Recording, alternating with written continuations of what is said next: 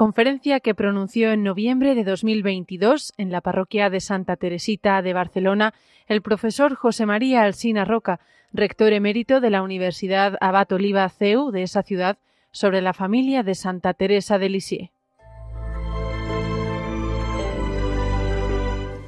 Hoy, en nuestro horizonte social, escasean los modelos de familias santas y podría parecernos como algo inasequible la santidad de la familia y podemos recordar lo que dijo Pío XII refiriéndose a Santa Teresita y lo podemos aplicar también con toda propiedad a sus padres. Nos presentan el camino de la salvación como un camino estrecho, pero como un camino accesible a todos. Exigencia, pero una exigencia amable, atractiva, realizada en medio de una vida admirable y muy ordinaria la canonización de sus padres, el primer matrimonio que es canonizado conjuntamente en la historia de la Iglesia, pone de manifiesto en primer lugar la vocación de la santidad de la vida matrimonial. Cualquiera que se acerque a la biografía de los padres y de toda la familia, especialmente a través de los escritos de Santa Teresita y de las numerosas cartas de la madre y de las hermanas, podrá admirar la belleza de una familia santa. Un matrimonio que supo gozar de un amor esponsal lleno de ternura y delicadeza, manifestado de forma ordinaria en los detalles más diversos de la vida cotidiana.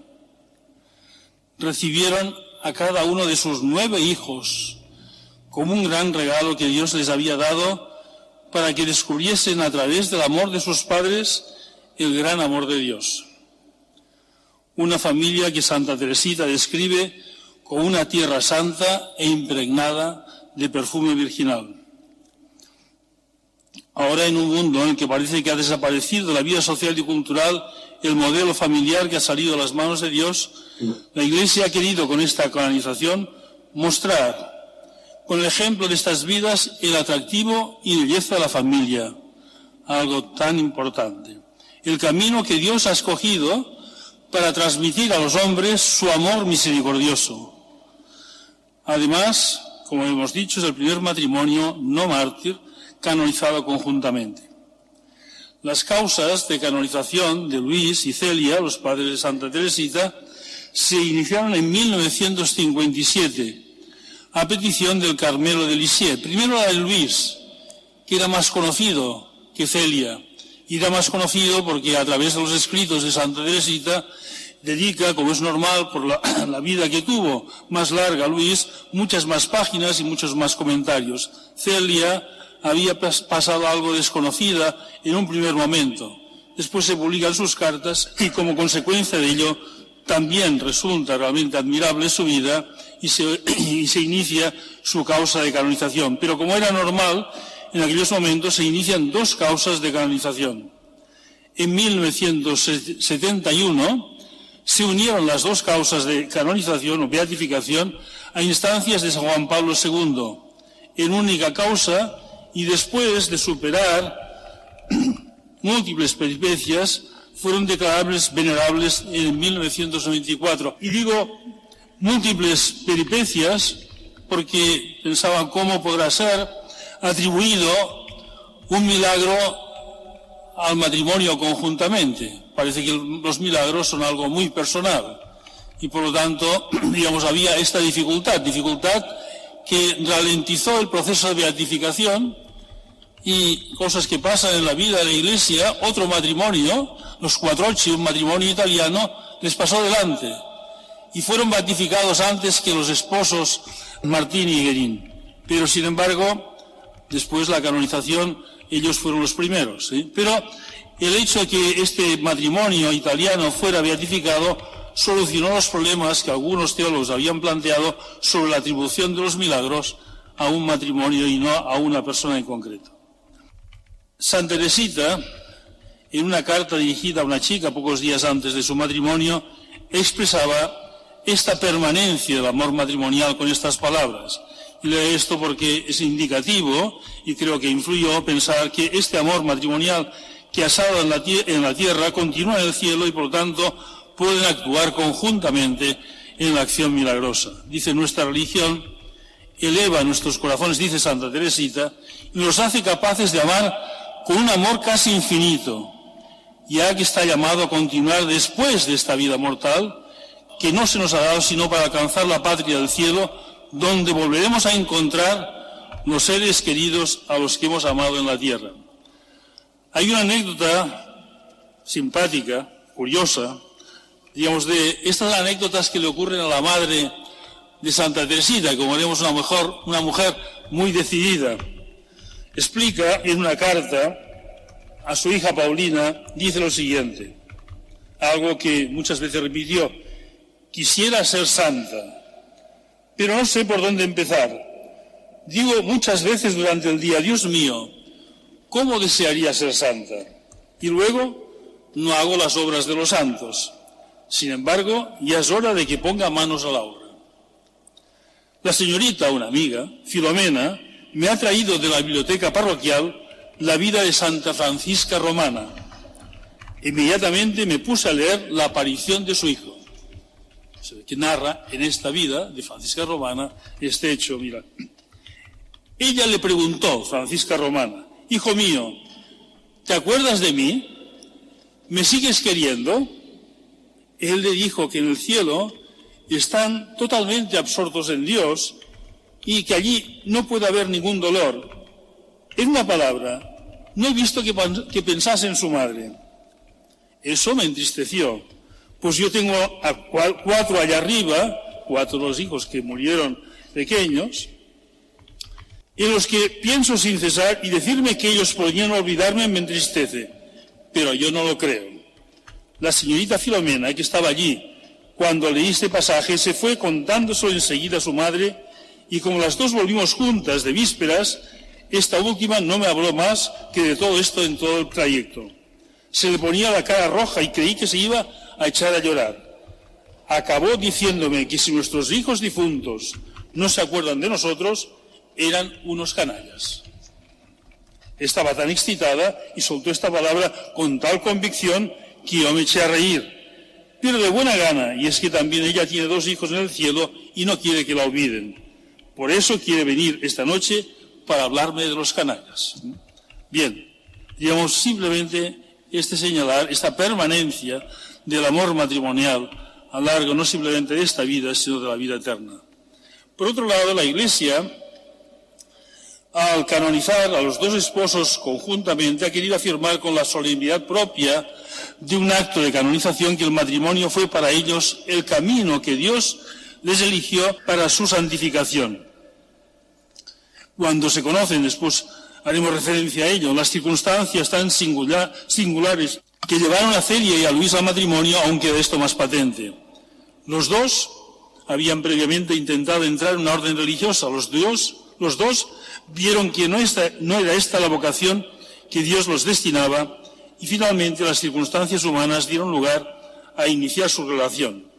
La interpretaron especialmente Celia como un signo de la voluntad de Dios. No solo casarse, sino la misma elección de la persona con la que habían de compartir su vida matrimonial. A causa de la temprana muerte de Celia, este matrimonio tuvo en la tierra una duración relativamente breve, 18 años pero años muy intensos. Padres de familia numerosa, antes lo hemos señalado, nueve hijos, con cuatro de ellos vieron muy pronto cumplidos su gran deseo, con gran dolor del corazón, el propósito más importante de la educación de los hijos, llevarlos al cielo. Así lo expresaba repetidamente en sus cartas la madre. Durante estos 18 años, su vida transcurrió externamente de una forma extraordinariamente ordinaria, llevando a cabo una actividad económica notable, él en su oficio de relojero joyero, ella en su actividad de bordados y encajes, pero aquello que más les ocupaba era la vida familiar.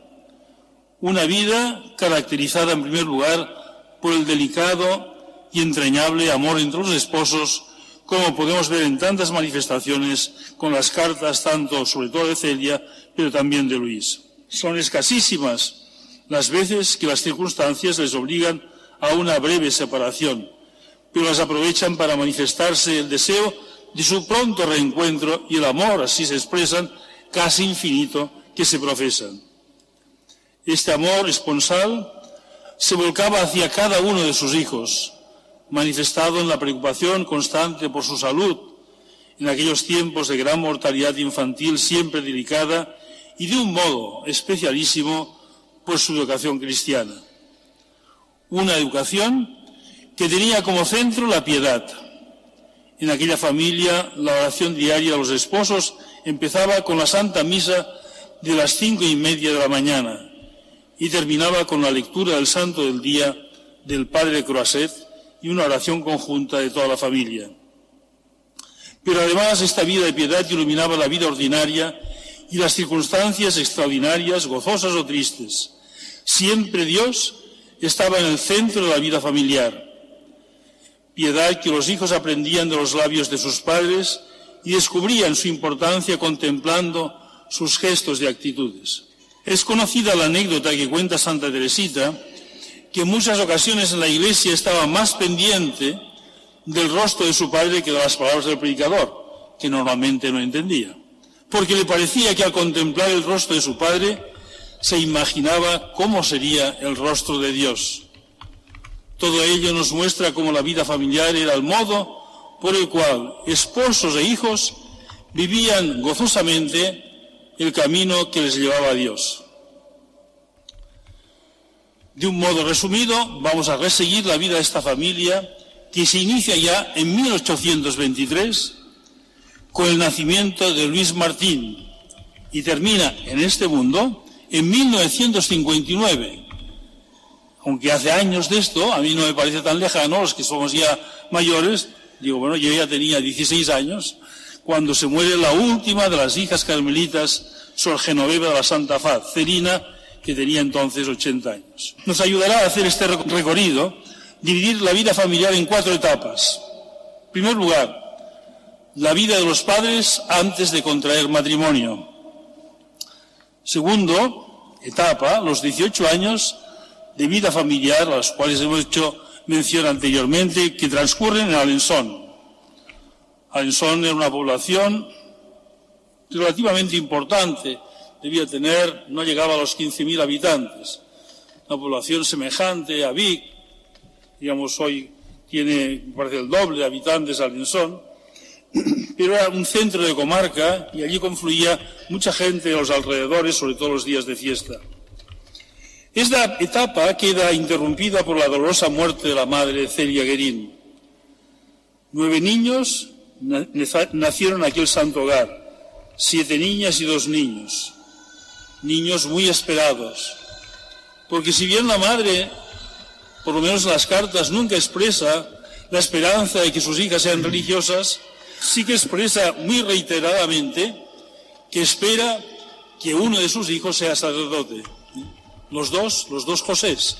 Así se llamaron porque los encomendaron a San José y ella con la confianza que tenía de que sus rezos serían escuchados y aquellos niños llegarían realmente alguno de ellos a ser sacerdote. Pero no fue así. Solo sobrevivieron las cinco niñas, dos murieron también, que serán religiosas, cuatro carmelitas y una visitandina, son María, Paulina, Leonia, la visitandina, Cecilia y Teresita. La tercera etapa, transcurre en otra población, en Lisieux, desde 1887 a 1884, más larga que la anterior. Durante estos años, cuatro de las hijas entran en el convento, aunque Leonia no va a perseverar de momento.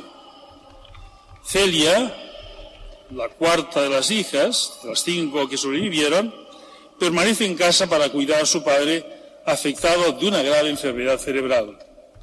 A la muerte de su padre, ella podrá realizar también su vocación en el Carmelo junto con sus tres hermanas.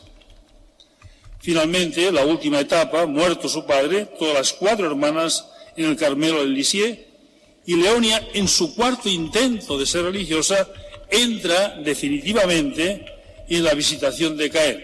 Primero había intentado, había entrado en las Clarisas, le resultó demasiado riguroso aquella vida, después entró dos veces en las en las, de la visitación, pero no, no, pudo, no pudo perseverar, aunque esto era su deseo, dada, digamos, su salud y las condiciones de su carácter. Sin embargo, ya muerta Santa Teresita, entró y allí perseveró.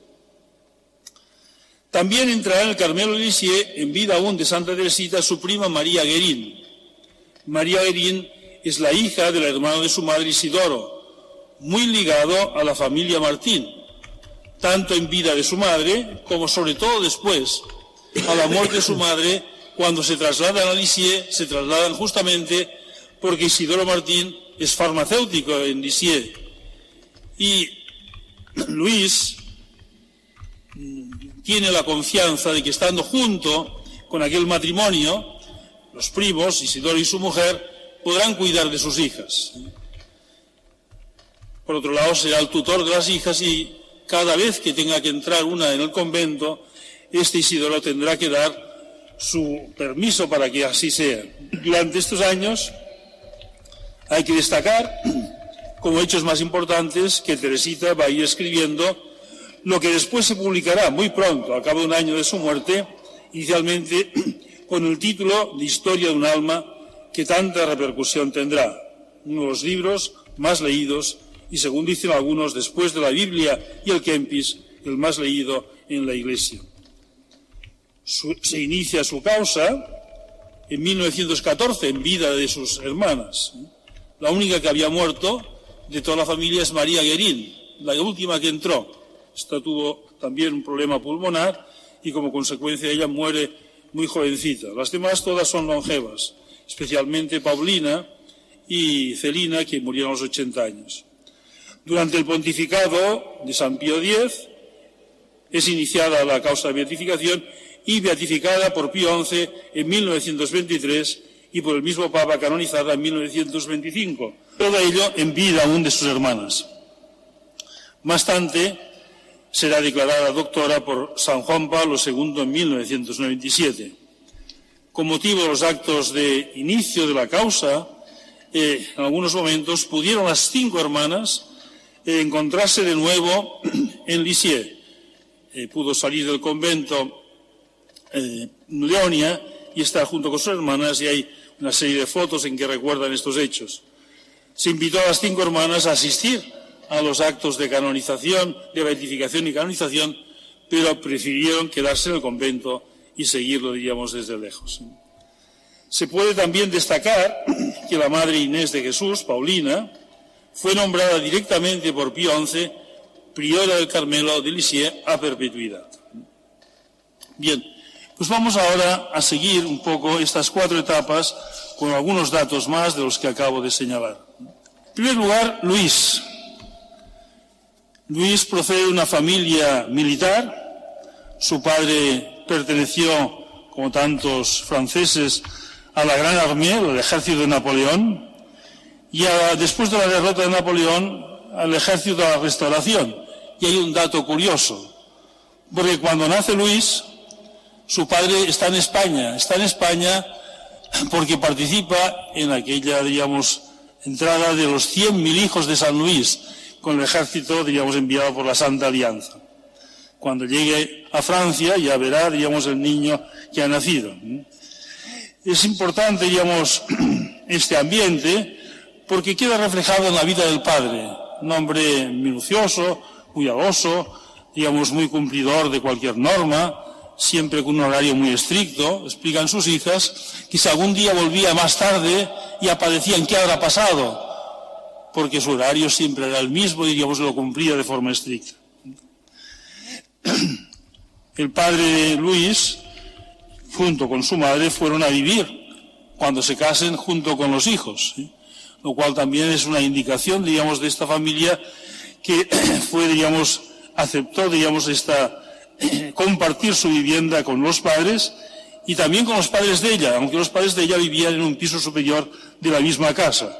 Pero en la misma casa vivía, por lo tanto, la familia de Luis y Celia y también los padres de Luis y los padres de Celia. Cuando muere el padre de Luis, Celia comenta, murió como un santo. Los santos que viven, los hombres que viven como santos, mueren como santos. Señalo esto porque esta importancia de este ambiente profundamente piadoso que va a influir en toda la familia, ya venía, digamos, de lejos. La madre es menos, menos conocida, digamos, su presencia. Hay pocos comentarios sobre ella, pero hay dos comentarios, bueno, un comentario y un hecho.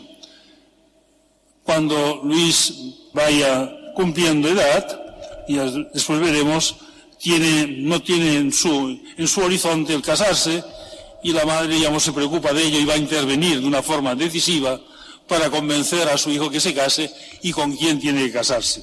Su hijo va a ser obediente y va a obedecer a su madre. Después, la mujer sacrificada también, porque cuando muere la mujer de Luis, Celia, se traslada a Lisieux y aún vivía su madre. Y su madre no, no quiso ir a Lisieux, se quedó en Alençon y a pesar de lo que significaba para Luis, digamos, dejar a su madre allí, aunque la dejó con los familiares y bien atendida, sin embargo fue un sacrificio tanto para la madre como para el hijo. Celia. Celia también procede de un ambiente familiar militar, de menor graduación. Tanto es así que después de la caída de Napoleón, queda simplemente, va a pasar no a la policía, va a ser un gendarme. La familia, una familia también de principios cristianos arraigados, pero resalta en la biografía de esta familia la madre, de la cual hace mención Celia, es una madre rigorista. De tal modo que Celia puede decir que su infancia fue triste ante esta madre, diríamos que la trataba con rigor, por un lado, y por otro lado parecía que hacía diferencia con los hijos. El hijo pequeño, Isidoro, del cual hablábamos antes, era el preferido de su madre. Y Celia quedaba allí en medio porque la mayor, que era Elisa, María Luisa, pero la llamaban Elisa, digamos, digamos, tenía una serie de cualidades que la madre las valoraba quizá más, y Celia fue un poco, digamos, como marginada. Y ella lo cuenta que fueron años muy tristes porque no se vio acompañada de ternura, sino todo lo contrario.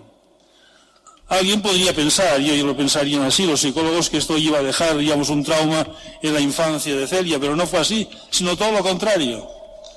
Porque viendo, digamos, cómo la había educado su madre, ella procuró hacer todo lo contrario con sus hijos. La ternura desbordaba en su vida, ¿eh? Digamos, y, y el atenderlas a cada una de ellas con todo el cariño posible. Una madre, por otro lado, Celia, ya hablando de Celia, una mujer muy distinta de Luis. Luis era un hombre que no simplemente señalaba, diríamos, este carácter, digamos, de cumplidor, cuidadoso y reglamentario, sino era un hombre contemplativo. Le gustaba de un modo especial la naturaleza.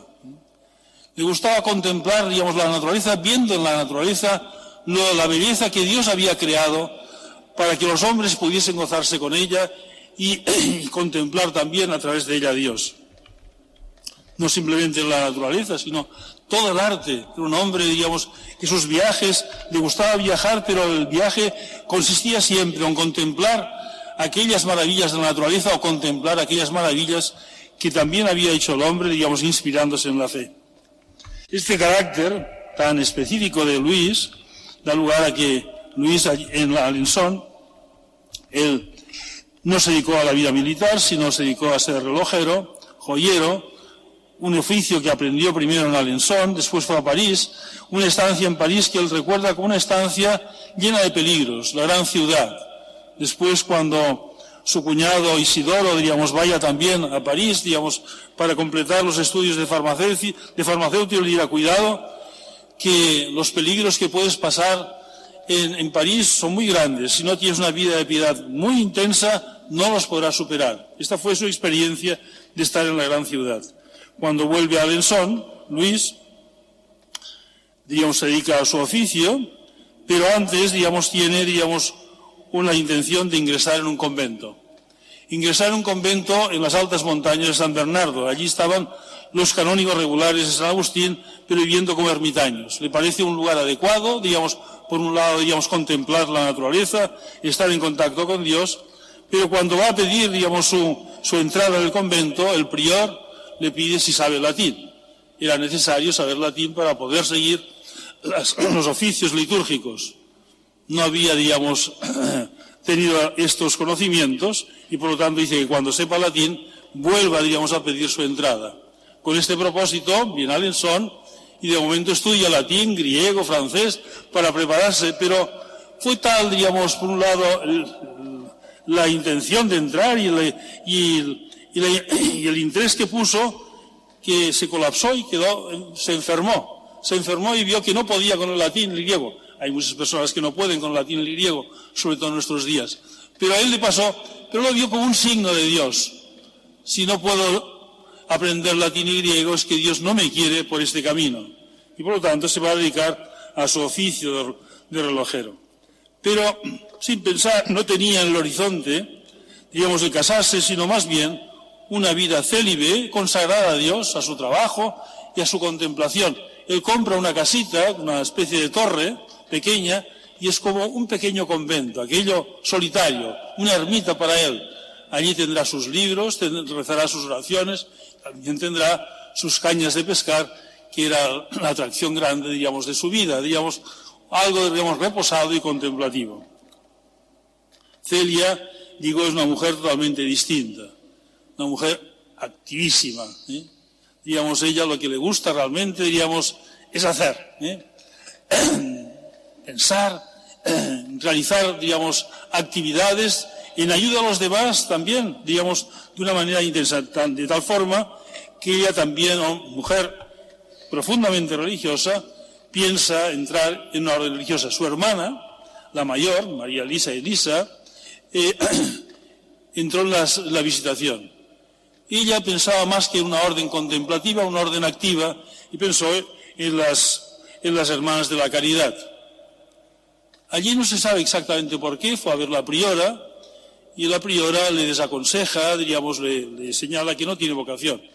Algunos biógrafos señalan que no tenía salud suficiente, otros que la madre se había anticipado y pensaba que no tenía realmente esta vocación y había ya prevenido la priora. La cuestión es que tanto lo que ha ocurrido a Luis, también le ocurrirá, digamos, a Celia, no son admitidos en la orden religiosa y piensan que su vida tiene que transcurrir por dos caminos. Pero Celia es distinto de Luis, porque Celia piensa, si no soy religiosa, seré madre de muchos hijos, para llevarlos al cielo. Celia es una mujer que llama la atención porque su vida transcurre, digamos, como siempre pendiente de lo que Dios le va a indicar.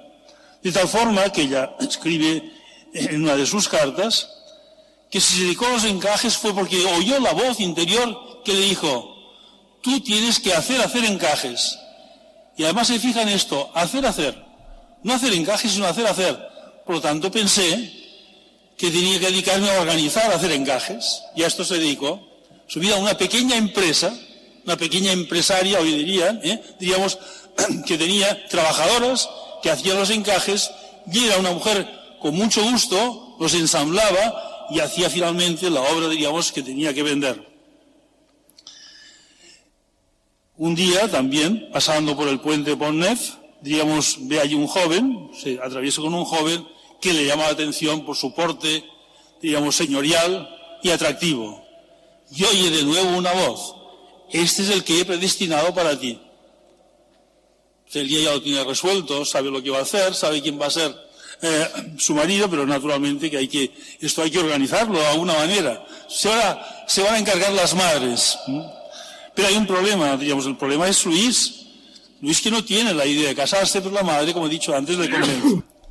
Van a preparar muy pronto, al cabo, digamos, la boda al cabo de seis meses se casa, una boda realmente muy austera, se casan a las 12 de la noche, en una iglesia, diríamos, sin nadie, diríamos, ¿eh? porque quieren celebrar el sacramento y esto es lo, importante, lo demás, diríamos, eh, no quieren que les moleste o les estorbe o les distraigan. Pero se presenta inmediatamente un problema importante. Luis continúa con la idea del celibato. Celia no, contemplaba esto del celibato pero una mujer que llega al matrimonio sin ningún conocimiento de lo que es la vida conyugal. Esto hoy nos extrañaría, pero en aquel tiempo no era tan extraño. Y se encuentra ya en la primera noche, digamos, con la sorpresa, cuando el marido, diríamos, le tiene que explicar, diríamos, que él quiere el celibato y que lo contrario del celibato es la vida conyugal. Para ella realmente es una gran perplejidad, porque esto significa que si, que por un lado ya le parece bien el celibato, pero por otro lado ella quiere ser madre. Eso le sube en una gran tristeza, tal forma que al día siguiente van a ver a su tía, está en la visitación, y cuenta, nunca había llorado tanto viendo a mi tía que ya sabía lo que quería, era monja, pero yo no era ni monja, ni iba a ser madre. Pero era tanto el cariño, lo explica así ella, que le tenía Luis, dice, me comprendió tanto, dice que me sentí tan acompañada y tan querida, que empezaron su vida matrimonial, digamos, con este, digamos, deseo de celibato y, digamos, ser como la Sagrada Familia. A cabo de aproximadamente nueve meses encontraron un confesor y les aclaró la cosa como iba. ¿eh? Y les aconsejó, digamos, que esto no era el camino que Dios quería para ellos. Quería realmente que, tuviese, que fuesen padres de hijos que pudiesen llevarlos al cielo. A Celia se le ensanchó el corazón. Y a partir de aquel momento, los hijos irán llegando uno tras otro, ¿eh? Que será motivo de gran gozo y de gran dolor. Es muy bonito ver las cartas de Celia porque cómo expresa, digamos, la alegría de cada vez que está esperando un niño y sobre todo a partir del momento en que los niños, digamos, los niños primero, las niñas y los niños, digamos, algunos se mueren inmediatamente al cabo de pocos días, alguna la que, la que vivió más cinco años, digamos, esta tristeza profunda, le parece que se desgarra sus entrañas, que no podrá ser feliz. ¿sí? Pero llama la atención también como por un lado, este sentimiento tan maternal. Lo peor que le puede pasar a una madre es que se muera su hijo. Pero al mismo tiempo, diríamos que tiene este sentimiento, pero muy intenso, inmediatamente, y lo expresa en sus cartas, cómo ella se va resignando, viendo que Dios está presente también en aquello. Aquellos hijos ya están en el cielo, todos pudieron ser bautizados. Ya tiene cuatro hijos, digamos que su misión, que es llevar hijos al cielo, ya la ha cumplido en cuatro sin ninguna duda. Ahora tiene que dedicarse a los que ya han venido y van a venir posteriormente. Son años, los primeros cuatro años de la vida de Teresita, y da cuenta como años muy felices, de intensa vida familiar. El padre lo llenaba todo, diríamos, con su presencia meramente. La madre con su actividad. El padre es el que tomaba las últimas decisiones. Las tomaba siempre aconsejado por su madre. Digamos, y ella lo cuenta que en alguna ocasión María, la mayor, quería ir de retiro.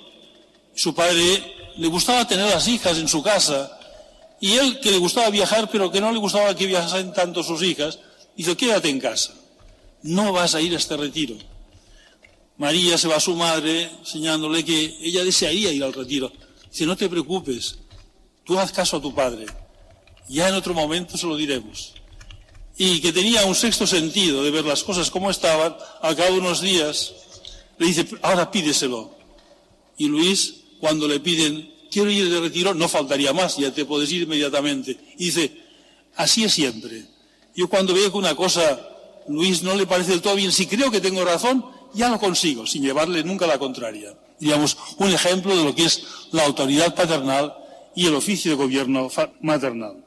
Estos años el negocio se va extendiendo hasta tal punto que el padre le parece que es necesario una ayuda a la madre. Y esta ayuda, diríamos, le da lugar a que él cierre su tienda de relojero y se dedique a, a organizar el negocio de su madre, haciendo los viajes a París para encontrar a los vendedores, llevándole las cuentas. Y por otro lado, aunque no se ha manifestado aún, quizá el mismo trabajo, digamos, de, que lleva su madre, muy intenso. Trabajaba muchas horas. Y el cuidado de la familia está dejando la salud de la madre un poco delicada y cree que es necesario, digamos, esta, esta ayuda. Pero ya digo, años de gran felicidad, de gozo, disfrutando realmente de la vida de cada día y de las grandes fiestas cuentan, porque las niñas fueron las dos mayores, ha pensionado las visitandinas que tenían colegio, allí estaban al lado de su tía.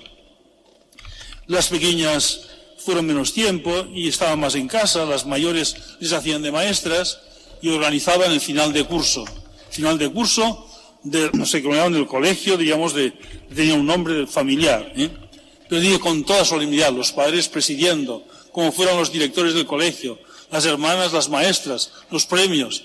Les daban el primer premio, naturalmente a veces era una sola, a veces el segundo premio, porque no fuera dicho. Bien, digamos, todas estas cosas las cuentan con gran detalle, indicando realmente esta vida familiar tan intensa. Un problema, no obstante, dos problemas existían. Uno, desde el nacimiento de Leonia, se encuentran con una dificultad. Leonia, una niña con salud delicada, con un desarrollo un poco más lento que sus hermanas. Sus hermanas, todas ellas, todas, las cuatro, las otras cuatro hermanas, lo explica la madre, llamaba la atención porque muy pequeñas ya, digamos, su, su carácter muy vivo, cómo aprendían a, primero a, a andar enseguida, a leer, ¿eh? digamos, cómo, digamos, maduraban, digamos, en su niñez, digamos, de una forma muy rápida. No fue así Leonia. Primer aspecto, muy delicada también en su salud, quizá más delicada aún que sus hermanas, pero a medida que va creciendo, encuentra un, un carácter díscolo. Le gusta, no le gusta obedecer, siempre le gusta hacer la suya. Y empieza a preocuparse la madre. La madre, digamos, el problema de Leonia, ¿qué va a ser de Leonia? Leonia, por otro lado, queda, diríamos, en la familia de una manera un poco marginada. Las dos mayores comparten habitación. Las dos pequeñas comparten habitación. Leonia sola, porque la hermana que le siguió es la que murió a los cinco años. Casi todas de pequeñas, en algún momento, expresan el deseo de ser religiosas. Más explícitamente, menos explícitamente. Leonia también. Y Leonia lo va a expresar en una situación muy determinada. La, situación es la siguiente. La hermana, la tía, mejor dicho, la visitandina, a la cual, digamos, tenía mucha confianza y había ayudado a la educación de las dos mayores, con Leonia no pudo. También se la envió su madre. Dijo, no puede continuar aquí en el convento porque no hay forma de que obedezca. ¿Mm? Tuvo que quedarse en casa, Leonia. Y esta hermana, la tía, se pone enferma y ven que, digamos, su enfermedad va progresando y llega un momento y son conscientes de que se va a morir. Entonces hay una cuestión curiosa porque la familia le da encargos. Cuando vayas al cielo, diríamos, preocúpate de lo que ahora diremos. La madre, así con este tono siempre decidido, le dice, mira, cuando vayas al cielo, le, dices a Jesús, esta, mi hermana, a Leonia, no es la que esperaba, esperaba otra Leonia, ya se la puedes cambiar. se encarga a que Leonia, diríamos, María Luisa, que no haya podido en la tierra, desde el cielo, a ver si puede cambiar a Leonia. Leonia también le, le da un encargo. Ella tenía una gran veneración por su, por su tía. Dice, cuando vayas al cielo, di a Jesús que quiero ser una verdadera religiosa. Lo oyen sus hermanas y le dicen María y Paulina, ¿y qué se le ha pasado en la cabeza? Esta no puede ser religiosa, con el carácter que tiene, nunca lo será. Y le pregunta, ¿y por qué has dicho verdadera religiosa? Dice, porque quiero ser santa religiosa. Y para ser verdadera religiosa hay que ser santa. Y como ella se veía, Leonia, tan poca cosa, tan, tan poca cosa se veía, que en un momento ya posterior pensó, igual yo soy adoptada. O la nodriza me cambió. Y en su casa le tuvieron que asegurar, no, mira, porque muchos de tus hermanas fueron con nodriza, pero tú no fuiste, por lo tanto no, te pudieron cambiar. Las hermanas eran guapas, todas ellas, atractivas, simpáticas. Leonia no tenía este carácter. De tal forma que su padre, que a cada una le dio, diríamos, un calificativo. La mayor María era el diamante. Las cualidades eran muchas. ¿eh? Una mujer reflexiva, carácter fuerte, María. ¿eh? tenía, diríamos, deseo de cosas grandes. Eh, en un momento determinado incluso piensa que tiene que cambiar de casa. Dice, no era mundana, pero quería una casa más grande, ¿eh? Después de la vida también de convento, recordáis aquella carta famosa que da lugar a un escrito largo de Santa Teresita en la cual ella quisiera ser santa como su hermana. Y Santa Teresita le explica cómo va esto. ¿eh? Esta era, era María, la diamante. Paulina era la perla fina. Paulina, la madre Inés, una mujer de mucho criterio. Por esto Pío XI la nombró priora a perpetuidad. Por aquel convento había sus dificultades al haber tantos de la misma familia. Había monjas que lo veían esto con malos ojos. ¿eh? Paulina es la que tiene muchos momentos, la última, es la primera que va a entrar en el convento. Es la que en el convento también, digamos, va a ser, ya durante la vida de sus hermanas, también priora. Y va a marcar realmente el rumbo en muchos momentos y atemperando, digamos, algunas cosas extrañas que había hecho, había hecho la, la anterior priora. Por otro lado, es quizá la única que aconseja a Santa Teresita, es la que le introduce en todo el tema de la pelotita de Jesús. Esto, tan propio de Santa Teresita, es de, es de Paulina. Después está Leonia. Leonia no le dieron ningún calificativo, la pobre. Era la buena Leonia. ¿eh? ¿Cómo decir la pobre Leonia? ¿Qué se iba a hacer de ella? ¿Eh? Preocupación de su madre, sus hermanas, bueno. La querían mucho, la querían mucho, ¿eh? porque se hacía querer. Y ella quería, pero era una pobre niña, una pobre niña con pocas cualidades, sobre todo teniendo en cuenta las muchísimas cualidades que tenían sus hermanas. Y finalmente, Celina. Celina, una mujer también extraordinaria. No hace pocos años, cuatro o cinco años, no, seis o siete años, se ha publicado su autobiografía.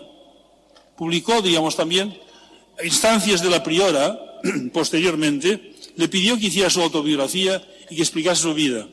Se nota una mujer que escribe muy bien, más leída incluso que sus hermanas, con cualidades artísticas realmente extraordinarias, pintaba muy bien. Esto le dio lugar a que en el mundo tuviese muchos, algunos pretendientes. También vivió más años en el mundo porque es la que se quedó con su padre hasta el final de su vida. Las otras hermanas todas habían ingresado al convento, Leonia entraba y salía, digamos, en esta circunstancia, y Leonia, hasta la muerte de su padre, digamos, aunque tenía vocación, y su padre lo sabía y le había dado permiso para entrar, pero se creía que tenía este deber. Pero cuando entra al convento, tiene algunas dificultades. ¿Por qué? Porque tantas cualidades, tantas cualidades, eh, todo el mundo la alababa. ¿eh? Por las cualidades que tenía y el convento es una cosa muy sencilla y más bien recibe humillaciones. Humillaciones, algunas propias de una novicia, la última novicia, que entra, pintaba muy bien, todo el mundo le encargaba que pintase cosas no de demasiada importancia y después le decían, esta en vez de hacer las cosas que hacen las monjas, se dedica a pintar. ¿eh?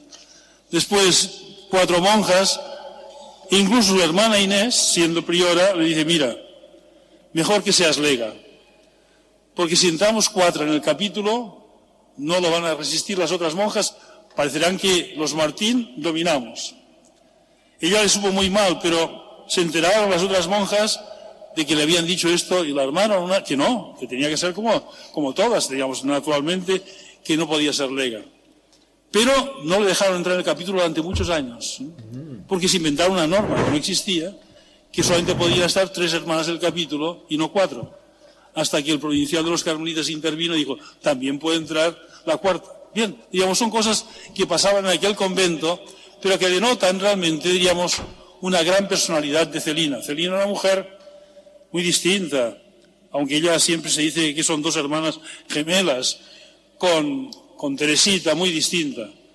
Porque cuando en el convento alguna decía alguna de estas cosas sobre ella o sobre las hermanas, ella no se callaba y lo reconoce tantas veces, dicen, piensan que soy ya tan, respondona y, digamos, y, tan, y tan, digamos, viva de carácter, dice, me parece que soy algo mejor de lo que se piensa.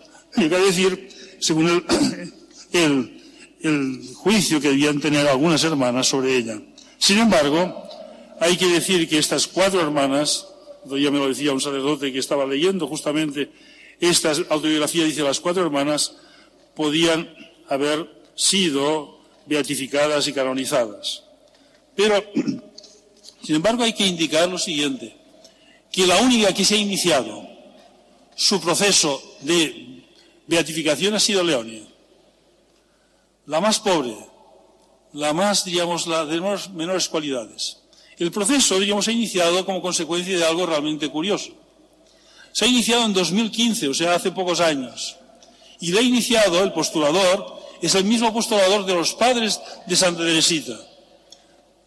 Yo sé alguna cosa, muchas no las sé, digamos, habría que estudiarlas mejor, pero yo supongo que habiendo estudiado más a fondo la vida de la familia, fue descubriendo realmente en Leonia una santidad muy alta y muy especial. De tal forma que esto sí que lo explica, diríamos, el relato que hay sobre este proceso el inicio del proceso, un día este padre carmelita, que era el, postulador de los padres, ya no sé si en 2015, que es el año en que eh, mm, canonizan los padres, se va a ver a la superiora de la, de la visitación.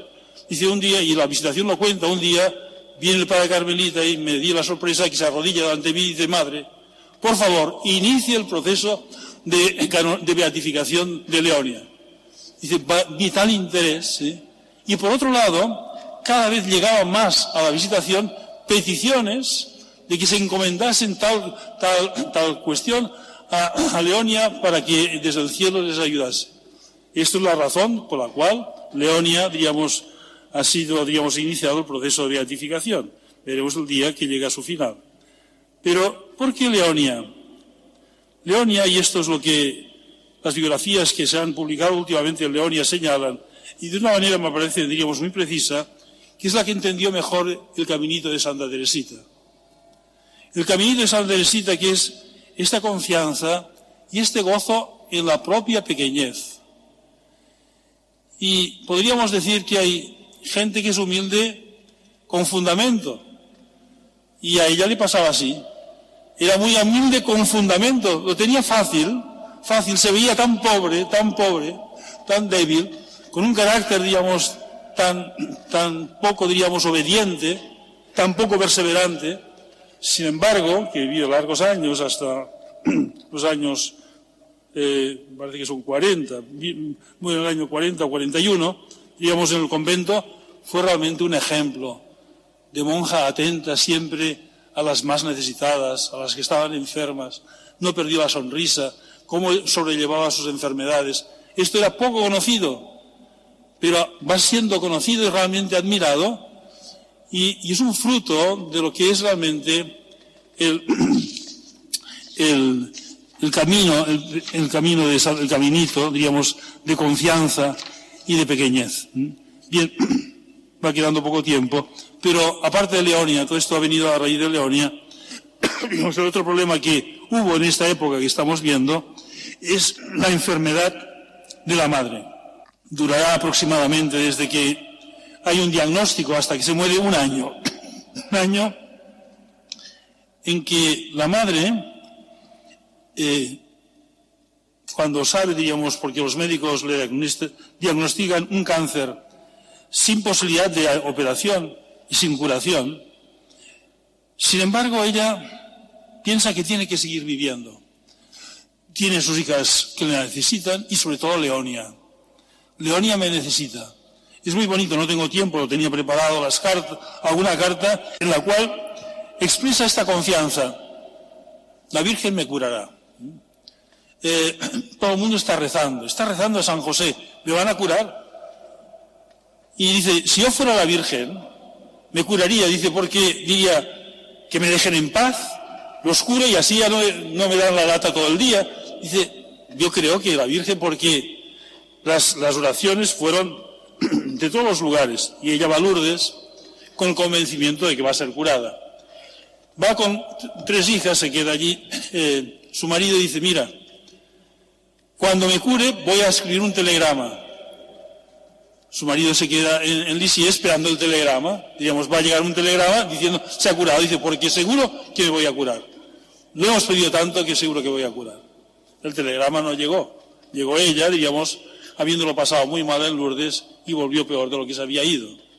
Y entonces empieza a decir, bueno, señal de que no me necesitan en este mundo y lo que tengo que hacer lo tengo que hacer desde el cielo.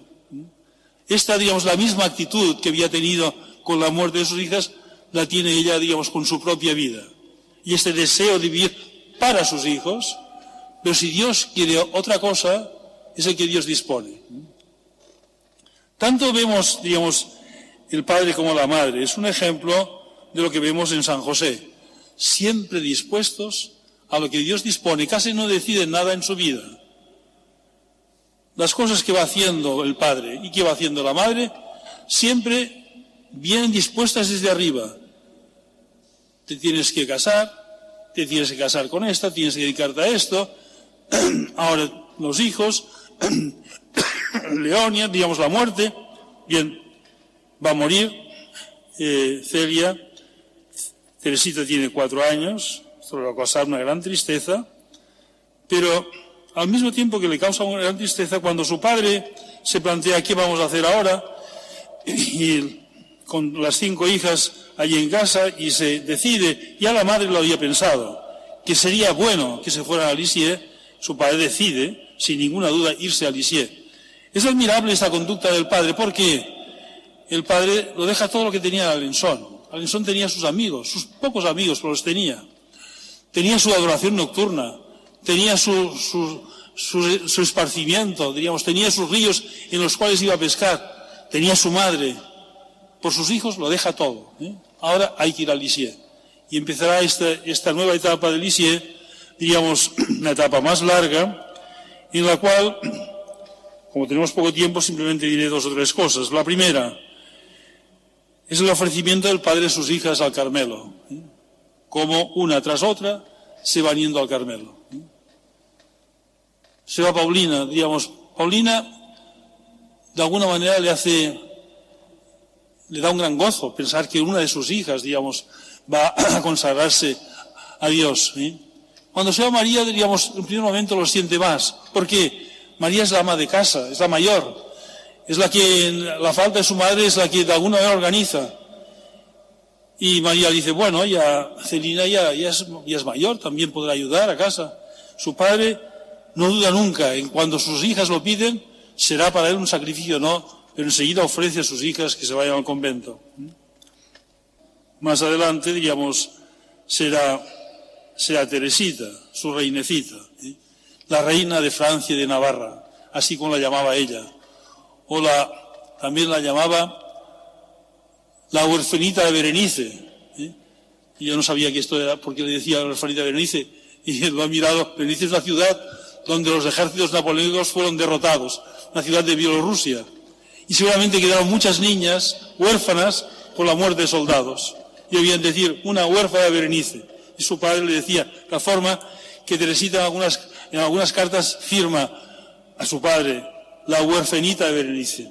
Bien, digamos, cuando lo dice Teresita, su reina, aquella que durante aquella época, aquellos paseos, los domingos por la tarde, cuenta su hija, iban siempre hacia la iglesia, pasaban allí un rato delante del Santísimo, rezando, su hija rezando al Santísimo, pero, pero mirando a su padre, como muchas veces le caían las lágrimas viendo el sagrario cómo aprendió Teresita, digamos, Teresita es una, es una niña, una mujer ya, digamos, que va a heredar lo mejor de su padre y de su madre. Es contemplativa como su padre, pero activa y luchadora como su madre. ¿eh? Las otras hijas quizá se parecen más a la madre, sobre todo Celina, la intrépida, así le llamaba su padre, la intrépida, la que va a sostener la casa durante esta época. Bien, aparte, digamos, de esta ida de cada una de las hijas a Carmelo, la enfermedad del padre. La enfermedad del padre que empieza, diríamos, ya a, a manifestarse poco antes de entrar Teresita en el convento.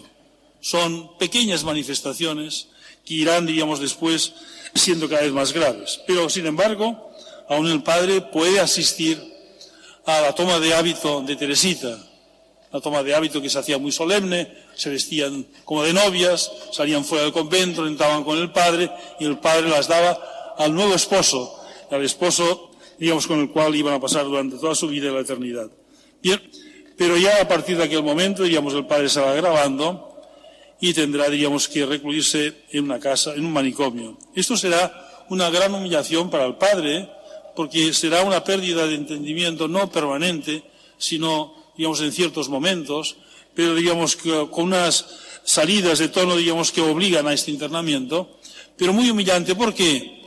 Porque en el pueblo dicen que la causa de esta enfermedad del padre son las hijas. Le han dado un disgusto, lo han dejado solo, no lo ha resistido. ¿eh? Es más, digamos, antes de, que ocurra esto, Celia ya ha indicado a su padre que también se, se, irá y su padre le da permiso, a pesar de que Celia de momento no piensa irse y sobre todo a raíz de la enfermedad del padre. Por otro lado, el padre se da cuenta de la situación en que está y, para él es muy duro vivir en aquel ambiente de gente, diríamos, que realmente ha perdido el juicio. Él no siempre lo ha perdido y aunque intenta tener una actividad apostólica entre los enfermos y eso lo dice la monja, dice, pero prefería hacerlo en otro lugar. Un último, diríamos, dato, digamos, que realmente es, digamos, impresionante antes de que ocurra esto, eh, había visitado a sus hijas después de un viaje a Lensón. Y les cuenta a sus hijas, dice, he estado en Alensón, he ido a la iglesia y he sentido que era demasiado feliz. He sido tan feliz en esta vida, dice el padre, que le han pasado tantas cosas. Y, me he ofrecido a Dios. Los biógrafos señalan que este ofrecimiento a Dios, Dios lo recogió y recogió este ofrecimiento dándole esta humillación. Es quizá el único santo que ha vivido los tres últimos años de su vida sin juicio, ¿eh? digamos como una persona desahuciada, loca, digamos, aunque había ciertos momentos en que recobraba cierto juicio, porque aún después de haber estado ingresado, vuelve un día al convento, ya no puede hablar, ha perdido la capacidad de movilidad y simplemente con el dedo le señala hacia arriba, queriendo indicar, en el cielo nos volveremos a ver. La última, digamos, etapa de su vida es el cuidado que tiene su, su cuñado, Isidoro y su mujer, y especialmente Celina, porque Leonia, ya digo, va y viene del convento a la muerte de su padre ya simplemente indicar esto, que finalmente Celina podrá entrar y Leonia definitivamente entrará en el convento, diríamos, y allí va a perseverar. Seguramente desde el cielo Santa Teresita se preocupó de ello. Diríamos, Santa Teresita quería mucho a Leonia, ¿eh? como a todas sus hermanas, pero tiene cartas preciosas en las cuales le indica, mira, en el convento fuera del convento tú harás lo mismo que hacemos nosotros, amar a Jesús. ¿eh? y dejarse amar por Él. Y esto es lo más importante de tu vida. ¿eh? Esta, diríamos, es esta última etapa en que ya todas las hermanas, diríamos, en los conventos, junto con María Guerín, y esto va, diríamos, ya ahora entraríamos en los últimos años de la vida de Santa Teresita, pero esto ya daría lugar a otra conferencia. Muchas gracias.